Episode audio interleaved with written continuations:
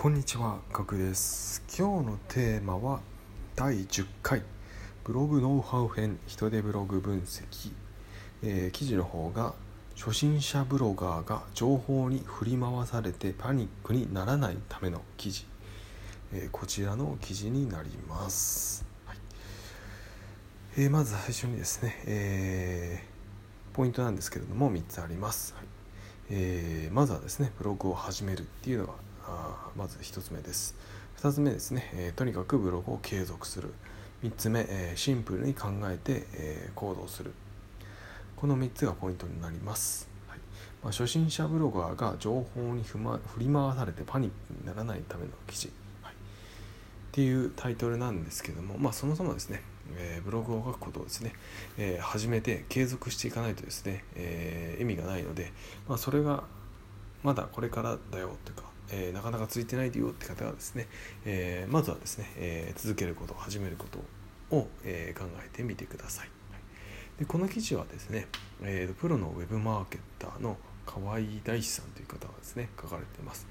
えー人手さんではなくてこの河合さんという方が書かれています。はい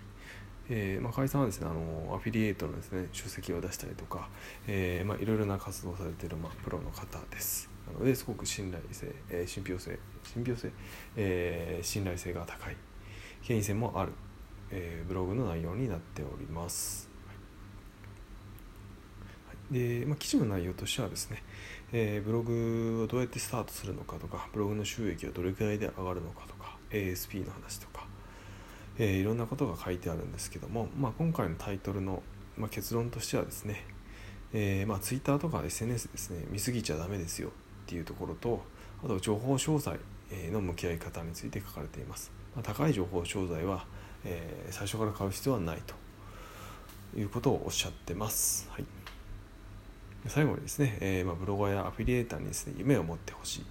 まあ、ブロガーアフィリエーターさんっていうのはですねまあアフィリエイトで稼ぐっていうこともあるんですけども例えば、えーサイトが大きくなってたらそのサイト自体を売買して、えー例えばサイトの月の売り上げの、え1年分とか2年分で売れたりするんですけどもそのサイトを売買するとか、えブログ以外のメディアにですね、え露出したり、まあ、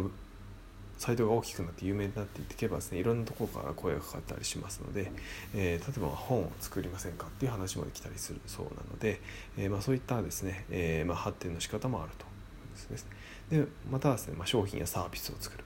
まあえー監修した自分が監修したサービスとか商品を作りませんかっていう話も来たりする。あとはですね、えーと専門家とかコンサルができるようになります、はい。自分でですね、えーまあ、ブログで得たあノウハウや、えー情報で、えーまあ、専門家になったりですね、まあ、コンサルしたしたりすることができますので、まあ、ブログをですねただアフィリエイトで稼ぐっていうだけではなくてですねいろんな方向性が、えーあるのでですねぜひですね夢を持ってほしいということで、えーまとめています。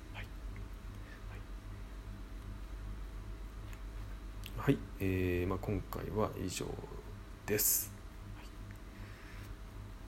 はいえー最後ですね、えーと雑談を挟みますと、えー今日はですね、えー12月26日ということで、えーまあ、クリスマス終わった次の日ですね、えーまあ、昨日のクリスマスはですね、えーまあ、我がで我が家ではですね、えー手巻き寿司をやりました、い、チキンを食べずに手巻き寿司を、えー私がせっせと作るということをねやってました、はいえーまあなんかチキンはですね別にクリスマスに食べなくてもいいんじゃないかなってなんかここ最近思ってます。なんか無理にですね食べなくてもいいかなっていうのを思ってます。なんかねうん。なんで、えーまあ、あえてですね、えー昨日は食べずにですね、えー手巻き寿司という方向で 来ました。ただ僕は手巻き手巻き寿司が好きで食べなかったっていうのもあったんですけど、まあ、子供自身にもですね、まあ、唐揚げは、ね、毎毎日のようにね食べてるんですけどもなんか別にターキーとかですね、えーまあ、そういった、えーまあ、大きいチキンは多分食べないのでっていうのもあって、えーちょっと手巻きにしてみました。皆さんはどうですかね？クリスマスなんかやっぱちなんか、えー周りの影響でですねテレビの影響でなんかチキン食べなきゃと思ってないでしょうか、はい全然そんなことないですよね。関係ないですよね。はい。そんなの関係ねえっていう感じでですね、えー、僕も生きていきたいなと思っております、はい、よくわからないまとめになりましたが、えー、今回は以上になります。ご清聴ありがとうございました。それではまた明日お会いしましょう。ではでは。